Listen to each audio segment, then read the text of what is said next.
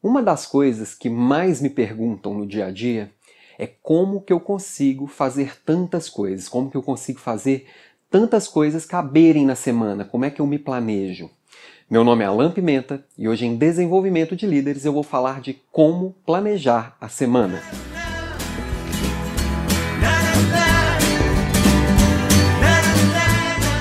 Bom, para começar a planejar a semana, a primeira coisa que tem que estar tá muito clara é quais são as prioridades daquela semana. Para você definir quais são as prioridades, tem que estar tá muito claro qual é o seu propósito. Tem um artigo lá no site falando de propósito, já falamos disso aqui outras vezes.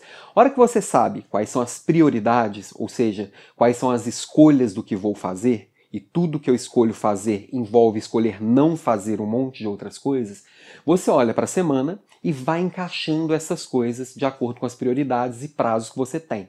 E aí, algumas pessoas fazem de um jeito, outras pessoas fazem de outro, você encontra o seu jeito de fazer. Algumas pessoas fazem blocos maiores, por exemplo, na segunda-feira à tarde eu vou separar para poder responder e-mail e fazer ligações. Ou da hora tal até a hora tal eu vou responder e-mail, da hora tal até a hora tal eu vou fazer um deslocamento. Às vezes as pessoas esquecem de colocar os deslocamentos para poder fazer algum compromisso fora, vou ter uma reunião fora. Cada um funciona de um jeito. Faça do jeito que você gosta de fazer, do jeito que funciona para você e não esqueça de deixar alguns espacinhos para imprevistos, que eles vão acontecer, isso é fato. Depois que você definiu os seus blocos, você começa a trabalhar a semana. Uma coisa bem importante é que você está montando o seu planejamento. E o seu planejamento, é, ele tem que caber tudo que você planeja fazer, né? o que, que você efetivamente vai fazer. Algumas pessoas têm minha agenda pessoal e minha agenda profissional. Não, tem que ter a minha agenda, porque o meu dia tem 24 horas para eu ser aquilo que sou, incluindo coisas pessoais, coisas profissionais e etc.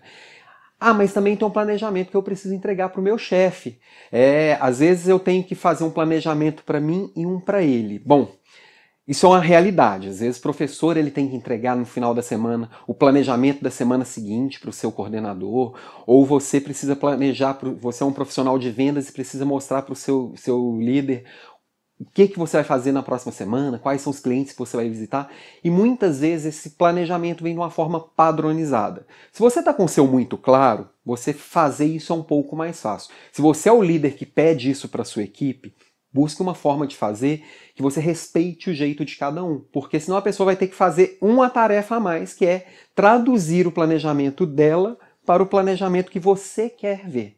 Então, pensa um pouquinho nisso, dependendo da posição de que você está, como que você pode entregar. Às vezes você pode negociar o com seu chefe, fazer do jeito dele, né? Ou fazer do seu jeito e mostrar para ele que você tem um planejamento. O importante é ter o planejamento.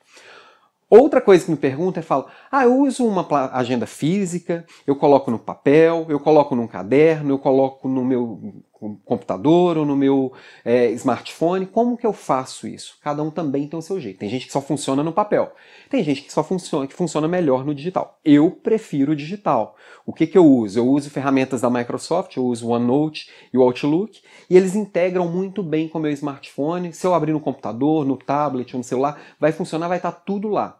Agora o mais importante é, não adianta ter dois. Tem um ditado que eu não sei de onde que é, que fala: quem tem um relógio sabe que horas são, quem tem dois tem dúvida. O mais importante é esteja num lugar só. Se você quer papel, faça no papel. Se você quer digital, faça no digital. Faça num lugar só para você saber exatamente onde é que está tudo.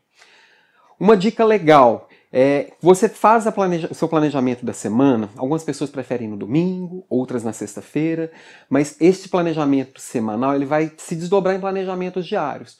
No início do seu dia ou no final do seu dia, da forma que você preferir, faça um check-in, fala o que, que tem para hoje, como é que foi ontem. Algumas pessoas fazem um diário, algumas pessoas simplesmente só dão alguns pequenos ajustes, mas isso é muito importante para o seu dia funcionar bem. E isso vai alimentar uma coisa que é bem importante, que é a melhoria contínua. Você vai aprendendo como se planejar cada dia melhor e como que vai funcionar cada dia melhor o seu planejamento semanal.